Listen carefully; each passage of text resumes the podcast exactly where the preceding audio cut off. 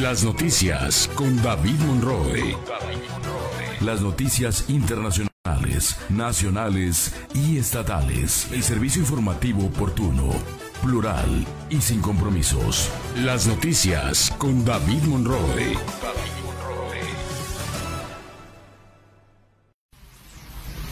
Las noticias con David Monroe.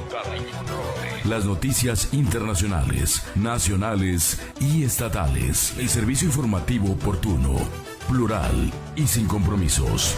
Las noticias con David Monroe.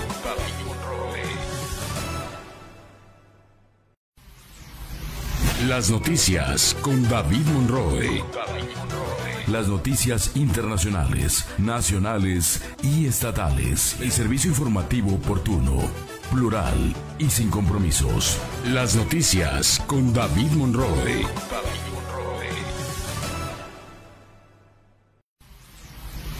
Las noticias con David Monroe. Las noticias internacionales, nacionales y estatales. El servicio informativo oportuno, plural y sin compromisos. Las noticias con David Monroe.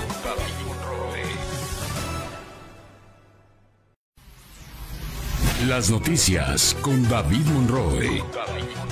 Las noticias internacionales, nacionales y estatales. El servicio informativo oportuno, plural y sin compromisos. Las noticias con David Monroe.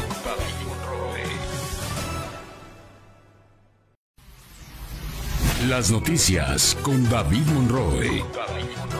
Las noticias internacionales, nacionales y estatales. El servicio informativo oportuno, plural y sin compromisos. Las noticias con David Monroe.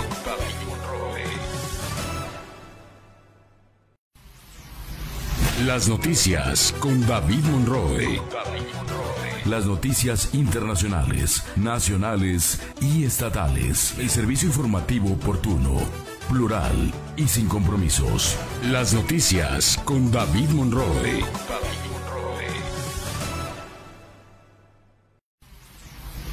Las noticias con David Monroe. Las noticias internacionales, nacionales y estatales. El servicio informativo oportuno, plural y sin compromisos. Las noticias con David Monroe.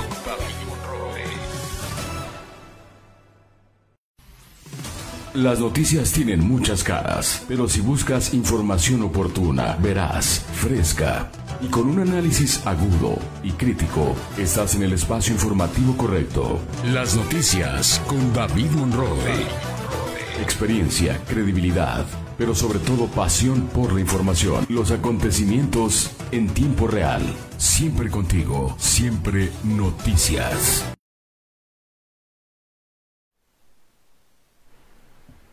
Con apoyo de la Marina, retoma fiscal el control de la Fiscalía Anticorrupción. Ordena al Tribunal Federal Colegiado la liberación del fiscal de Morelos, Uriel Carmona, pero no ha salido de la cárcel. Imparables los casos de dengue en el estado de Morelos, le tenemos todos los detalles. ¿Qué tal? ¿Cómo está? Muy buenos días. Muchísimas gracias por acompañarnos en este viernes 22 de septiembre de 2023. Yo soy David Monroy y estas son las noticias, las noticias de este viernes, la mejor información, el resumen informativo, el servicio informativo más importante del estado de Morelos, información confiable, periodismo, periodismo de adeveras. Bien, antes de irnos directamente con la información, les recuerdo como siempre que tenemos una línea telefónica 777-514-5708, 777-514-5708, para que se comunique con nosotros o nos llame o nos mande mensaje, aquí lo vamos a estar leyendo o viendo directamente, o si no también acá abajo en nuestras redes sociales puede ponernos cualquier comentario, lo que nos indique usted lo vamos a pasar directamente al aire. Y recuerda que las noticias puede verlas, escucharlas a través de todas las redes sociales, David Monroy MX en Twitter, eh, David Monroy Digital en Facebook, David Monroy Digital en YouTube, David Monroy MX en Instagram y más tarde, una hora después de terminado este servicio informativo, puede vernos o puede escucharnos en la plataforma Spotify, de tal manera que puede escucharnos a cualquier hora, a cualquier hora a partir de las 9 de la mañana ahí en Spotify. Bien, y vámonos con la información. Anoche, operativo de la Marina, de la Comisión Estatal de Seguridad, con apoyo de algunos elementos de la Agencia de Investigación Criminal de la Fiscalía General de la República para, para permitirle, o más bien para hacer cumplir, para hacer cumplir el ordenamiento de un juez federal que repuso en el cargo a Edgar Urquiza, el fiscal anticorrupción o el vicefiscal anticorrupción, hoy considerado o nombrado como fiscal virtual, fiscal anticorrupción interino. Lo que ayer eh, vimos, lo que usted supo a través de redes sociales es que este operativo llegó hasta la Fiscalía Anticorrupción para acompañarle en su regreso a la dependencia. Bueno, y la gente que se encontraba dentro, que eran los otros funcionarios que estamos involucrados en un, en un, tema de facciones, ahí eso hay que decirlo, pues no le permitían la entrada, no le permitían la entrada y bueno, pues él tuvo que eh, acudir con dos notarios para eh, constatar que él pretendía no solamente ingresar para retomar su posición con una orden judicial y bueno, y también pues eh, que quedara registro de que las averiguaciones, que el contenido de varios documentos que se encuentran o se encontraban dentro de la Fiscalía Anticorrupción, bueno, pues seguían en su lugar.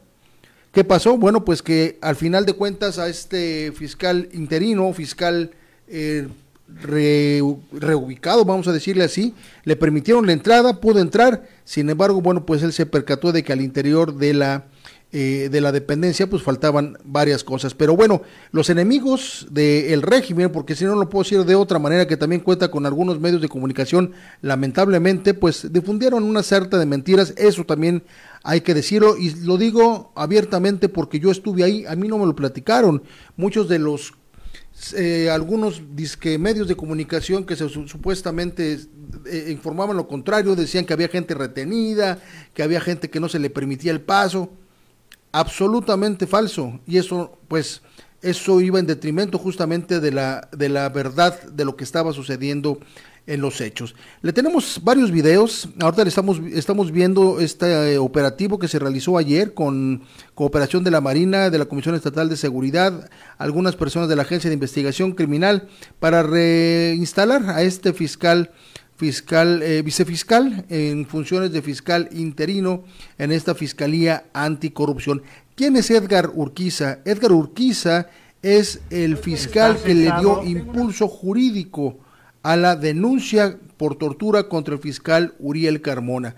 ¿Qué pasó después? Que cuando el poder, que no sabemos que no tiene no, que no tiene forma, pero sabemos quién es y quiénes están detrás de esto, lo destituyeron, lo quitaron de la fiscalía en represalia por el, este impulso jurídico que le daba a esta denuncia, lo quitaron y al que nombraron, bueno, pues fue el que acudió ante un juzgado a desistirse de la denuncia y a solicitar, por supuesto, que la orden de aprehensión que tenía Uriel Carmona eh, dejara de tener efecto, lo cual, bueno, un juez, como se lo platiqué en su momento, no lo permitió no lo permitió y dio curso a todo lo que estamos viendo en este momento, tanto la orden de aprehensión, la presión preventiva y, el sometimiento a proceso penal de parte del fiscal Uriel Carmona Gándara. Y este operativo de ayer está relacionado con el tema del fiscal, por lo que le estoy diciendo. Ayer este hombre acudió a la fiscalía a, tomar las instalaciones como se le ordenó un juez y vamos a escuchar lo que estuvo sucediendo. En este video que usted va a empezar a ver es cuando se le pide al personal que se encuentra dentro de la dependencia que por favor abra porque viene un operativo, vienen por lo menos los funcionarios a tomar posesión, a tomar posesión en función de la orden de un juez. Vamos a escuchar. Tengo una suspensión. Está cesado. Está cesado. Dígale desde qué fecha está cesado. Está cesado, mira, aquí, aquí te paso la copia. Está cesado desde el día 19, doctor. Y este, e, esto que estás haciendo eh, está fuera, está fuera de contexto, doctor. Está fuera de contexto, doctor. Está fuera, está fuera de contexto, doctor.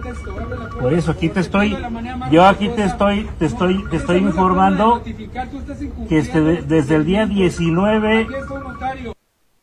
Ahí está.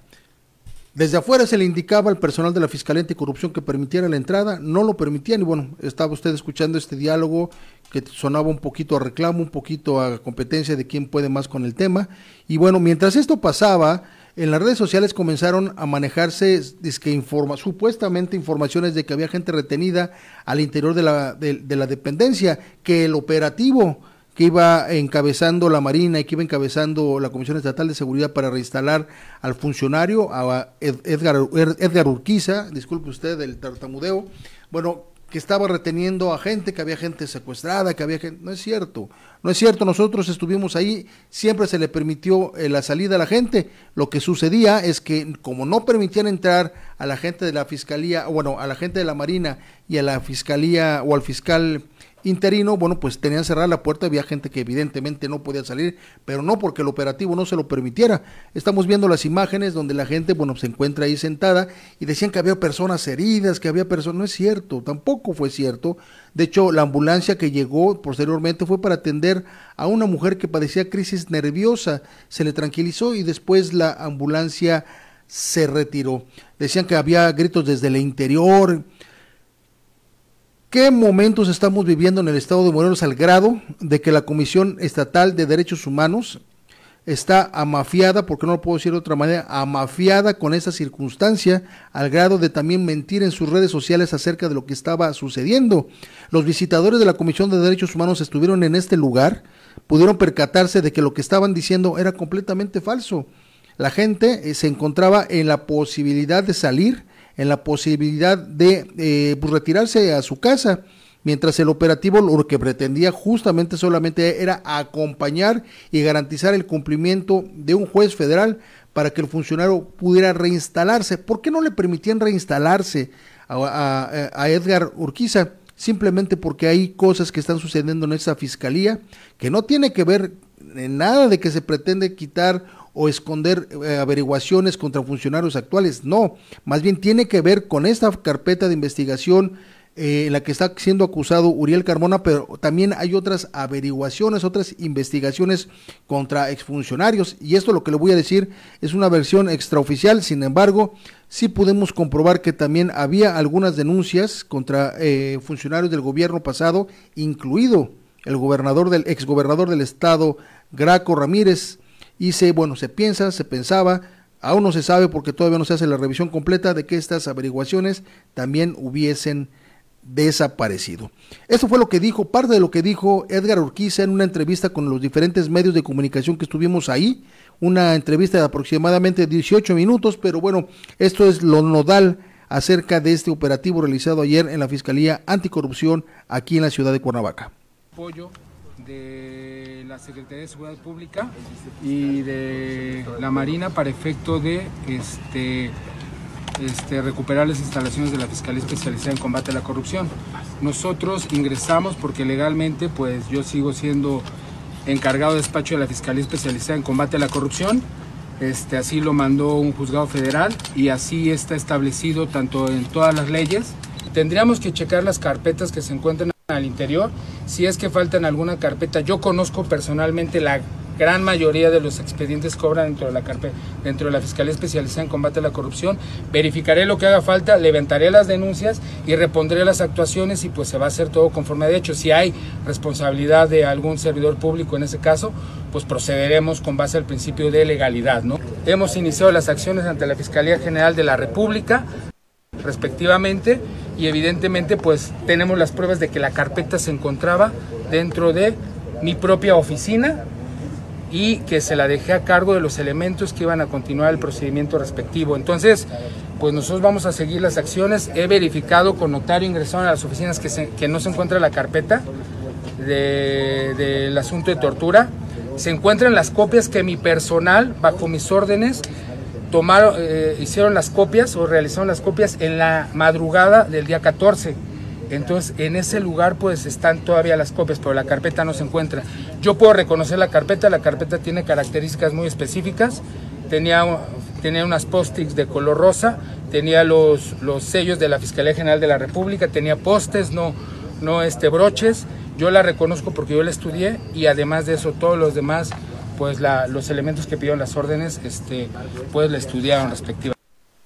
Pues así las cosas, ya escuchó usted a Edgar, a Edgar Urquiza con esta intervención que hizo ayer ayer en la noche durante el operativo, después de haber entrado a la Fiscalía Anticorrupción a revisar si estaban estas denuncias, concretamente la denuncia contra el fiscal, y esta denuncia está desaparecida. Pero mire usted cómo, es, cómo son las cosas, cómo están las cosas, qué grave está la situación. Ayer por la mañana, antes de conocerse tanto esto como otra información que le voy a presentar, eh, la Fiscalía Anticorrupción, antes de que fuera repuesta eh, la posición este, este Edgar Urquiza, bueno, pues difundió en medios de comunicación, difundió en medios de comunicación que un operativo el 14 de septiembre habría fíjese usted nomás, amarrándose el dedo, habría robado las investigaciones al interior de la Fiscalía Anticorrupción. ¿Se acuerda que habíamos platicado, le habíamos informado de que una supuesta pérdida de la carpeta de investigación contra el fiscal había sido eh, eh, parte de lo por lo que habían ido a desistirse para evitar que siguiera preso? Bueno, pues con esta investigación, con esta eh, comunicación dada ayer en la mañana por la Fiscalía Anticorrupción, pretendían justificar justamente eso, la pérdida de la eh, carpeta que no presentaron ante el juez. Estamos ante diversas terquiñuelas de carácter jurídico, jugando con los tiempos, jugando con las circunstancias para tener un único fin, beneficiar al fiscal Uriel Carmona. Nosotros no estamos en contra de Uriel Carmona, del fiscal del estado de Morelos. Simplemente le estamos exponiendo lo que está verdaderamente, verdaderamente pasando. Bien, antes justamente de esta de este operativo que usted está viendo en sus pantallas o que vio hace un momento en sus pantallas, eh, se anunció por el, alrededor del mediodía que el fiscal general del estado de Morelos, Uriel Carmona, recibía un nuevo beneficio, una, un nuevo eh, una nueva suspensión provisional, la cuarta suspensión provisional para no permanecer en prisión preventiva.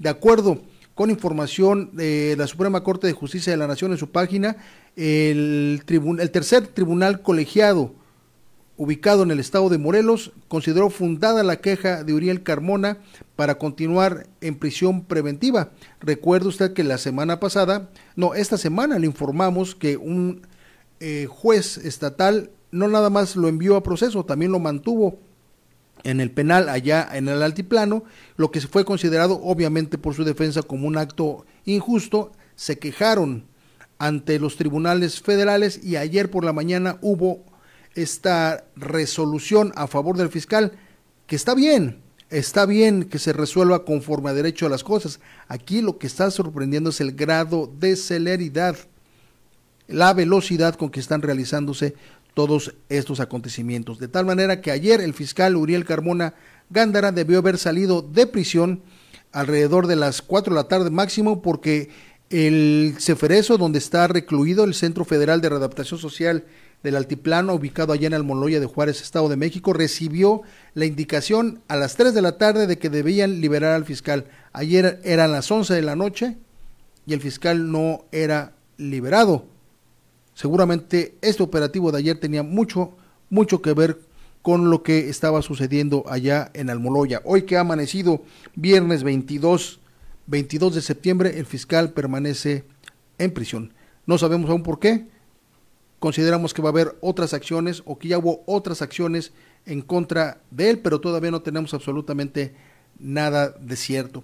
Y aunado a esto, y una vez que se conoció justamente la liberación, esta determinación del colegiado, del colegiado de distrito en la ciudad de Cuernavaca, bueno, pues la defensa del diablo, este hombre que denunció al fiscal y por el cual hay una denuncia de tortura que es el que lo que tiene bajo proceso al fiscal y en este momento todavía en prisión.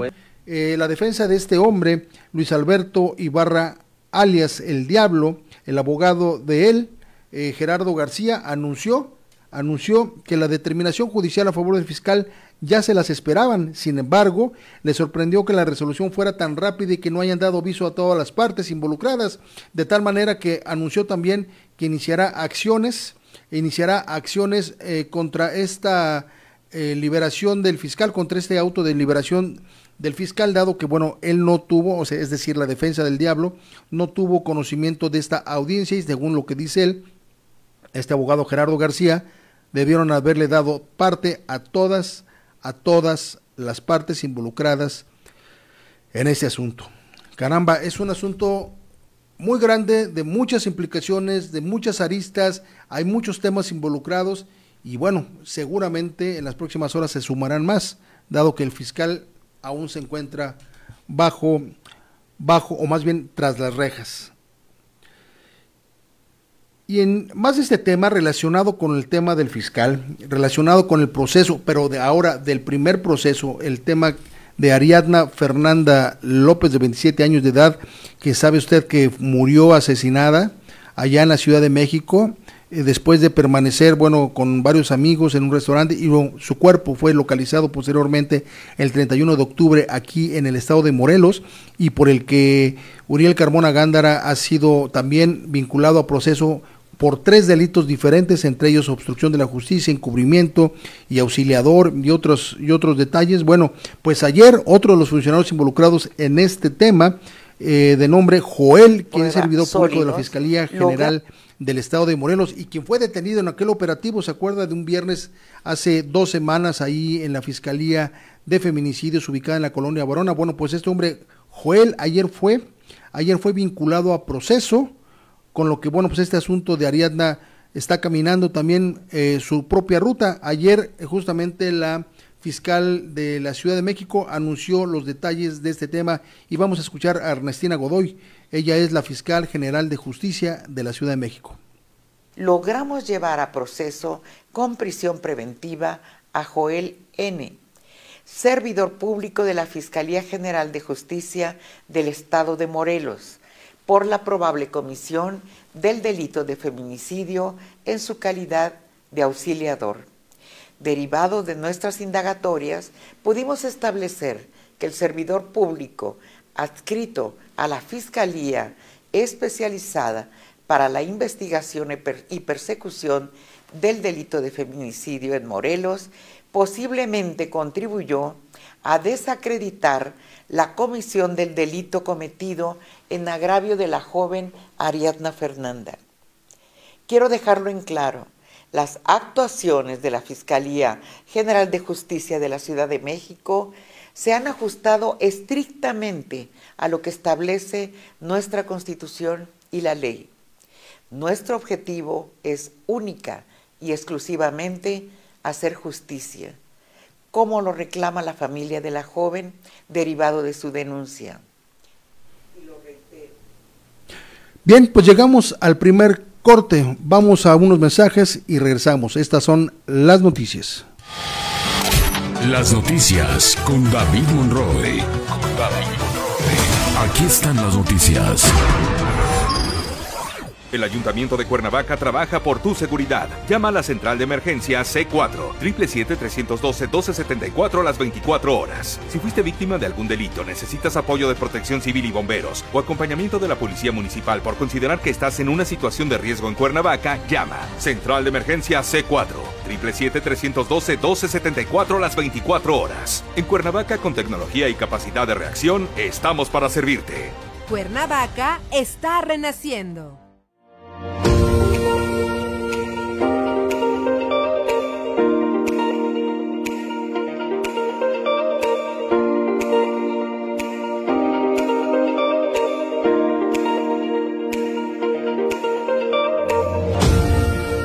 Morelos, anfitrión del mundo.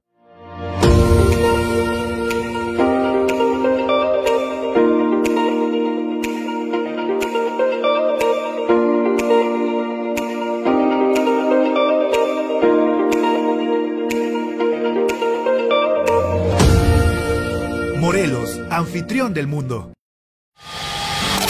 Las noticias con David Monroe. Aquí están las noticias. Bien, pues ya regresamos a las noticias. Muchas gracias por continuar con nosotros. Le informo que el expresidente municipal de Cuautla, Tadeo, Raúl Tadeo Nava, salió de prisión anteayer. Aquí se lo dimos a conocer. Fuimos uno de los primeros medios que se lo dimos a conocer. Salió de prisión con base en un beneficio eh, legal que una juez le otorgó y el proceso por peculado que enfrenta, bueno, pues podrá seguirlo en libertad. Anteayer, cuando salió de prisión, emitió dos, tres palabras por ahí, diciendo que él tenía un millón de amigos, que sabía quiénes eran sus amigos y también que ya sabía quiénes eran sus enemigos. Pero ayer este alcalde que en lo personal, bueno, a mí se me hace sumamente simpático, lo cual no tiene nada que ver con su actuación de carácter política. Ayer, ayer emitió un mensaje a través de redes sociales donde afirma que, bueno, da muchos detalles, pero asegura que sale de prisión sin odio y sin rencores.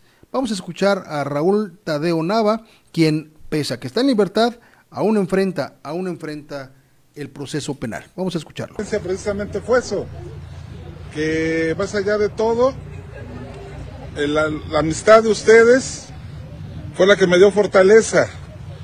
Increíble, ¿eh? increíble, estando yo allá incomunicado, con las mentiras que dijeron de, de mí, con las mentiras que dijeron de que hace dos años no venía yo a este lugar, que dijeron que hace dos años estaba yo escondido.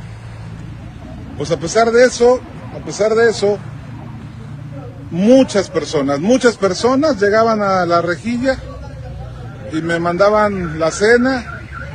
Muchas personas me mandaban mensajes, no los pude sacar evidentemente de la celda. Muchos escritos, Tadeo, estamos contigo, Gordo, estamos contigo, ánimo, no estás solo. Por eso el día de ayer que salí no quise dar un mensaje político, ni un mensaje familiar, ni nada. Lo que yo quise fue darle gracias a Dios que tengo un millón de amigos. Y yo les digo un mensaje claro, no vengo con odios, no vengo con rencores, vengo con la fuerza de Dios, vengo con la luz de Dios, vengo con la fuerza de ustedes. Necesito que nos juntemos todos, hagamos oraciones, salgamos nuestra luz. Somos malos buenos. También serían los malos, pero somos malos buenos, es lo que me quedó claro. Bueno, y ese es del lado, del lado de Tadeo, pero del otro lado, del alcalde de Cuautla, del señor eh, Rodrigo Arredondo, bueno, pues también hay puntos de vista comentó con respecto justamente al tema de Raúl Tadeo Nava y de su liberación y por supuesto del proceso penal que, que enfrenta el exalcalde por el delito de peculado, eh, comentó que se encuentran eh, las puertas abiertas para coadyuvar tanto con la Fiscalía General del Estado como con la defensa del expresidente Raúl Tadeo Nava para que la investigación que continúe eh, por peculado, bueno, pues llegue a final, a final término y bueno, pues se deslinden las responsabilidades correspondientes y justamente sepamos quién es más responsable, solamente Raúl Tadeo Nava o existen otras personas. Vamos a escuchar a Rodrigo Arredondo, alcalde de Coautla. Eh, que pueda estar en libertad haciendo su proceso, haciendo su defensa y este, pues nosotros estamos por supuesto de puertas abiertas, tanto lo que necesita de información la Fiscalía como la propia defensa del expresidente Raúl también necesita. ¿no? Nosotros lo que tengamos ahí de información para ambas partes las tenemos que eh, otorgar. ¿Algo más que agregar? Nada más. Bien, pues hasta ahí el caso de Raúl Tadeo Nava. Vamos a estar, vamos a tratar de buscarlo para platicar con él, que nos dé sus puntos de vista, sus detalles y bueno, y que usted esté enterado a profundidad justamente de este tema de Raúl Tadeo Nava. Bien, y en otras informaciones quiero informarle, como también lo hemos hecho en otras ocasiones, que el tema del dengue está bastante delicado en el estado de Morelos.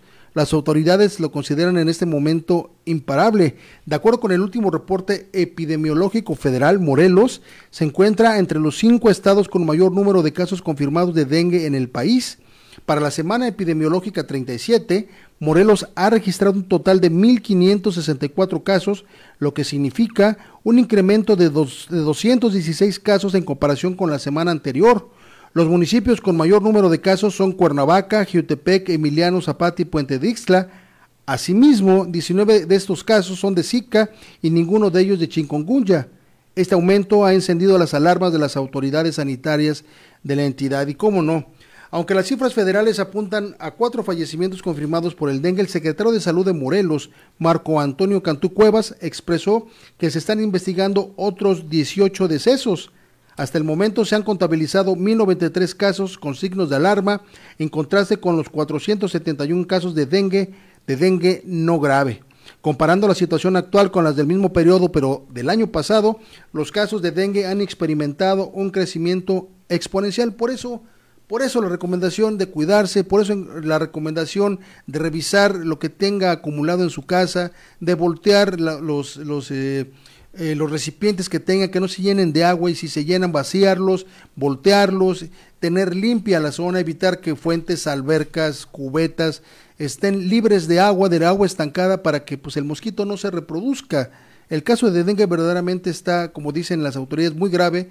Personalmente, todos los que estamos aquí eh, a través de estas a través de estos micrófonos, a través de estas pantallas, a través de estas redes sociales, conocemos gente que ha estado pues sumamente delicados por el tema del dengue. Si a usted no le ha dado dengue, yo le recomiendo que por favor se cuide porque sí es un asunto bastante bastante complicado, bastante doloroso, bastante incómodo por eso es que también, por eso eh, las autoridades de salud eh, llaman, llaman a estar alerta por estos casos de dengue en el estado de Morelos. El director general de los servicios de salud de Morelos, Héctor Barón Olivares, hizo un llamado a la población para conocer e identificar los signos de alarma del dengue, del zika y del chikungunya. Y es que, fíjese que muchos de estos eh, síntomas se parecen de repente a una gripe común.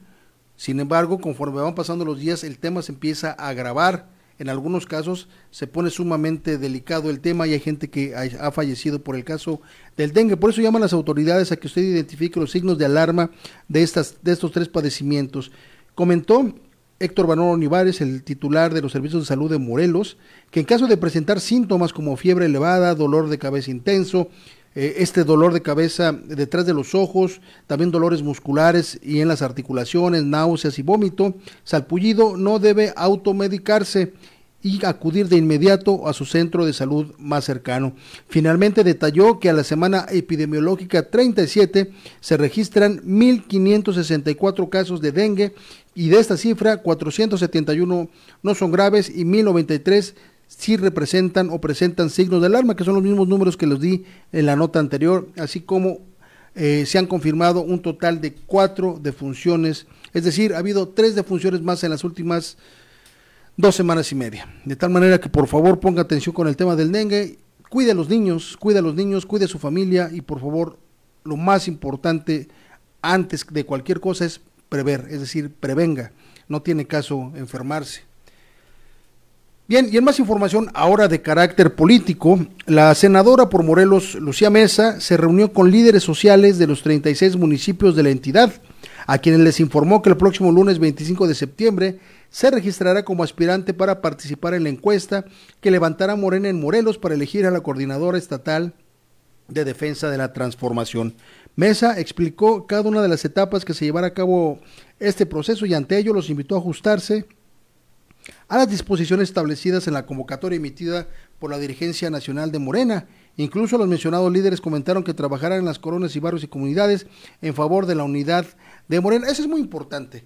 Yo considero que independientemente de la gente que pretenda participar en este proceso de interno de Morena, podrán inscribirse 20, 30, 40, 100 y, y de esos 100, 50 podrán ir a la encuesta, pero el reto más importante que tiene el Movimiento de Regeneración Nacional Morena, que es en este momento el partido que aglutina las preferencias electorales, pese la que le pese a mí, a quien sea, las encuestas dicen que Morena en este momento, si fueran las elecciones, arrasaría con la gubernatura del estado de Morelos. De tal manera que aquí lo más importante desde nuestro punto de vista y en el análisis es que Morena, Morena piense bien cómo van a hacer esa encuesta, a quiénes van a incluir y tengan preparado o desde ahora amarren un plan un plan de contingencia que evite que todos los perfiles que participen o no participen en la encuesta, pero quieren ser candidatos al gobierno del Estado, los puedan aglutinar, los puedan eh, convencer de trabajar para su proyecto, porque de otra manera Morena, Morena tendría dificultades, dificultades graves para mantenerse en las primeras posiciones electorales conforme avance, avance el tiempo y cuando enfrenten las elecciones el año que entra. Bien, vamos a ir a un corte. Regresamos rápidamente con Brenda Sandoval, activista en derechos humanos y joven promesa del tema de la política, justamente en el tema de derechos humanos. Regresamos. Las noticias con David Monroe. Aquí están las noticias.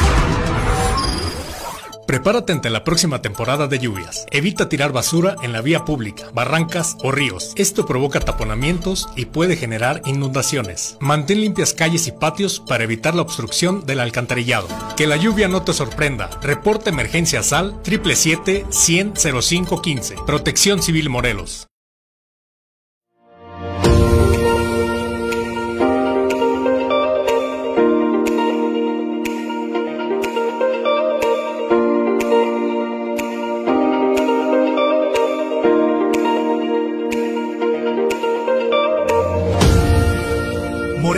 Anfitrión del mundo. Las noticias con David Monroe. Las noticias internacionales, nacionales y estatales. El servicio informativo oportuno, plural y sin compromisos. Las noticias con David Monroe.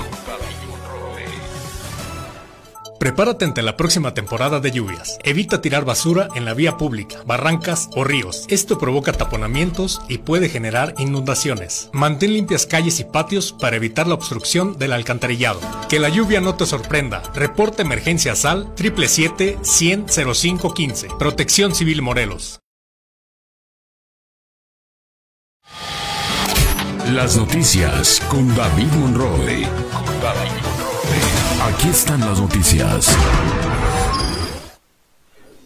Bien, ya regresamos a las noticias. Gracias por continuar con nosotros. Vamos a escuchar a Brenda Sandoval, Sandoval especialista y activista en derechos humanos.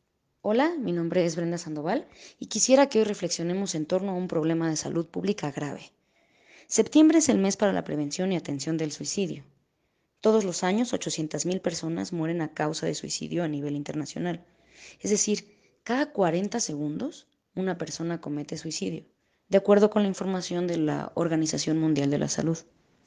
Cuando pensamos en la salud mental, si es que la pensamos, solemos identificarla como un problema individual. Es decir, pensamos que hay personas que viven con condiciones y trastornos mentales y que bastaría con que estas personas sean atendidas psicológica o psiquiátricamente para resolver este problema de salud pública. Sin embargo, al estudiar el suicidio, podemos descubrir que hay una relación entre la salud mental y la desigualdad, en particular la desigualdad de género. Y es que la gran mayoría de víctimas de suicidio, tanto en el mundo como en México, son los hombres.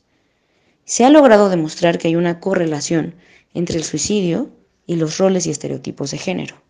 Si lo pensamos, socialmente se espera que los hombres sean los proveedores, y tengan roles protagónicos en la sociedad, cosa que es cada vez más difícil debido a las desigualdades económicas. Por otro lado, se incita a los hombres a tener conductas agresivas e incluso a ejercer violencia como una expresión de su masculinidad, y se les niega la posibilidad de expresar sus frustraciones y sus emociones. Esto genera condiciones de mayor vulnerabilidad frente al suicidio. Sin embargo, si añadimos otra categoría de análisis, como es la edad, vemos que las conductas cambian. En México, el suicidio es la segunda causa de muerte en mujeres adolescentes de 15 a 19 años, siendo la primera la muerte materna, es decir, los embarazos de alto riesgo que se llevan a término o los abortos mal practicados. En ese sentido, la muerte de las adolescentes está asociada tanto a la negación del derecho a decidir como a condiciones de salud mental. Y cuando analizamos los estudios en torno al suicidio derivados de la pandemia, descubrimos que las mujeres son quienes tienen mayor ideación suicida y mayores intentos de suicidio, aunque no son llevados a término. Estas mujeres, además, viven en condiciones crónicas y graves de violencia dentro de sus hogares. Por eso, cuando pensemos en la salud mental, es importante que superemos las necesidades individuales, que también son importantes. Lo que quiero decir es que es necesario que el Estado brinde servicios de, salud mental, pero eso no será suficiente para poder prevenir y atender el suicidio. Muchas gracias a Brenda Sandoval. El suicidio un gran tema, un gran tema de carácter de salud, sí, pero también un carácter de carácter social. Mucha gente puede tener impulsos suicidas y ni siquiera nos damos cuenta. Simplemente cuando nos enteramos han cometido justamente suicidio.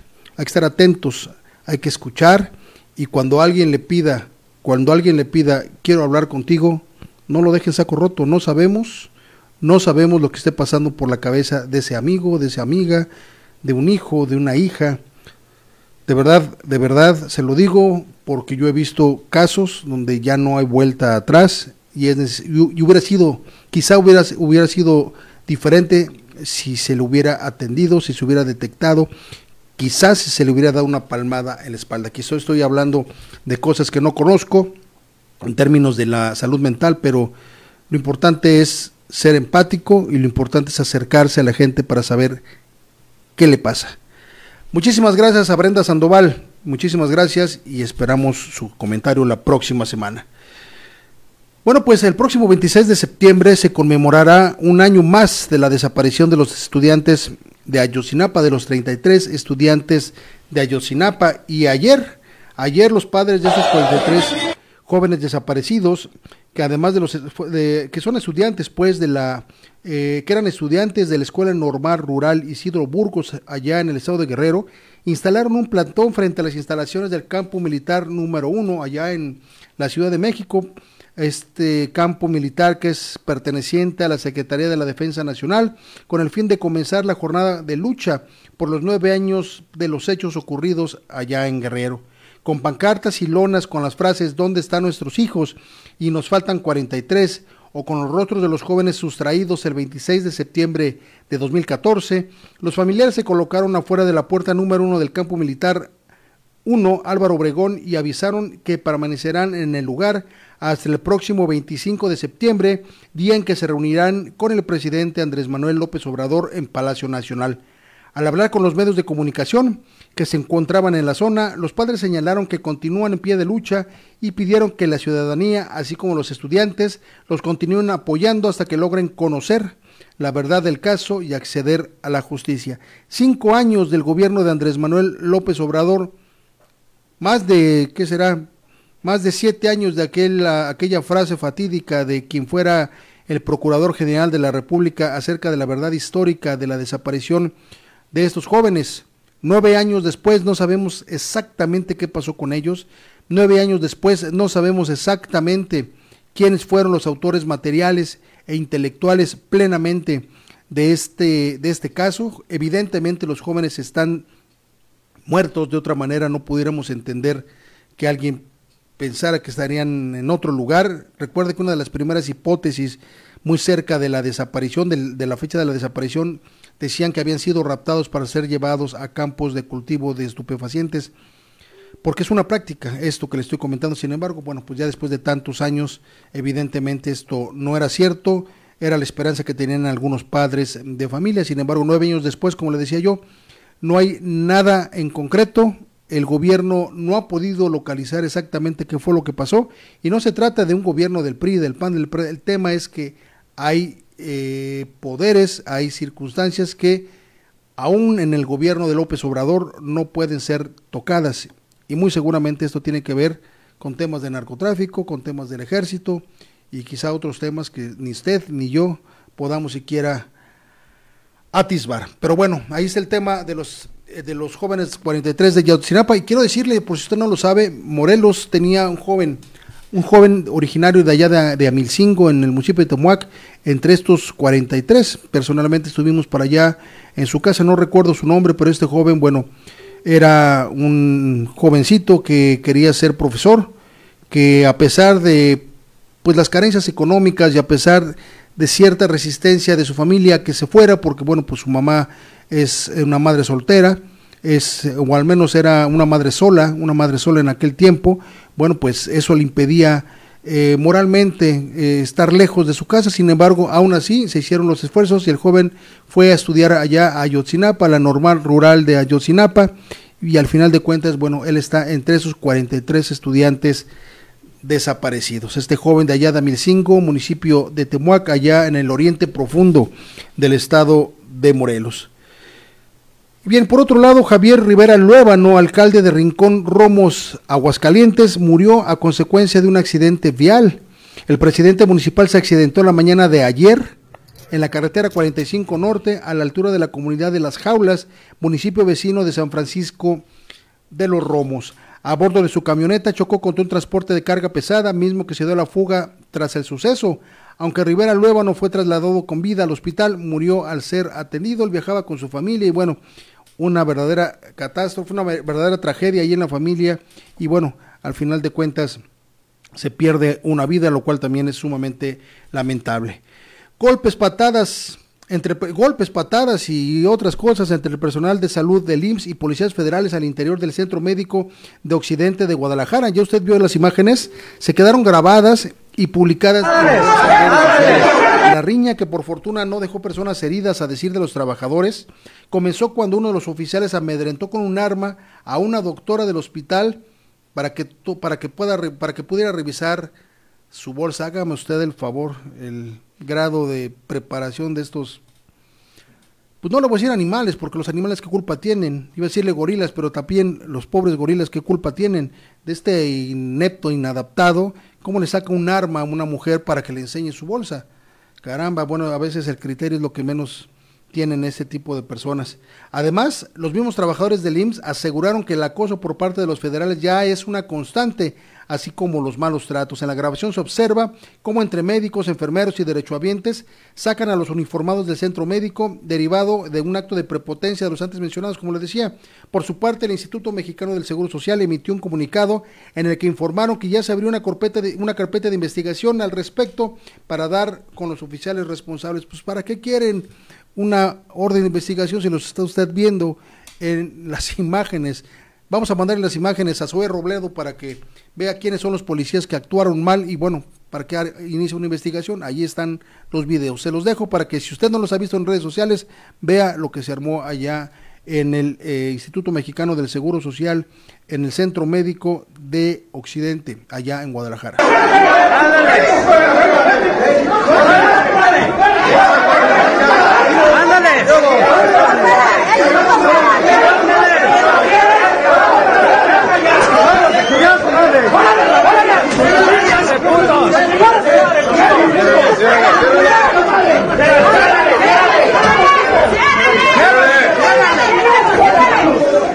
¡Métanse! ¡Métanse! Pues le fue barato a los policías, ¿eh? Por la cantidad de personas que estaban eh, pues en contra de ellos y la cantidad de policías que eran, pues les fue barato. La verdad es que nada más se ve por ahí un par de, de, de, trabajadores del IMSS verdaderamente decididos a entrarle con todo contra los policías, mientras nosotros los aventaban y se encontraban ahí en el grupo, pero a los policías les fue barato, quién sabe qué hubiera sucedido si de verdad todos los trabajadores que se encuentran ahí afectados en el Centro Médico de Occidente del IMSS, ahí en Guadalajara, se hubieran metido a darle a darle sus golpes a estos policías. Bueno, pues así las cosas de la violencia cuando pues hay intransigencia de un lado y, la, y del otro lado pues ya el hartazgo absoluto contra las acciones de prepotencia por parte de los policías. Bien, en el marco del Día del Binomio Canino fue develado un monumento en honor a Proteo, este perrito rescatista de la Secretaría de la Defensa Nacional que murió allá en Turquía. ¿Se acuerda cuando acudieron los elementos del ejército a apoyar en las labores de rescate en el terremoto sucedido en aquel, en aquel país, eh, que la mitad se encuentra en Europa y que la mitad se encuentra en Asia? Proteo tenía nueve años de edad y murió en febrero pasado durante las labores de rescate de personas tras los sismos de Turquía y de Siria. El momento, el monumento, disculpe usted, es creación del escultor Víctor Manuel Gutiérrez Guerra y se encontrará en la plaza al servicio de la patria del campo militar número uno en las inmediaciones del campo Marte, acá en la Ciudad de México, allá en la colonia Lomas de Sotelo, si no mal recuerdo. Mide 1.5 metros de alto y está realizada en bronce y en cera. A lo largo de su vida, Proteo participó en cinco misiones en el país, Ecuador y Guatemala, logrando un rescate de 22 personas con vida y 37 cuerpos. Caramba, de verdad, a veces uno debería ser más agradecido con los animales que con los seres humanos. Yo honestamente soy proanimalista, usted lo sabe, yo adoro, amo a los animales y considero que los animales a veces no merecen vivir en un mundo como el que les estamos dando siempre. Protejamos a los animales y cuando vemos estas cosas nos damos cuenta el tamaño de integridad y de espíritu y de amor que tienen los animales por el ser humano. De verdad, a veces no lo entendemos.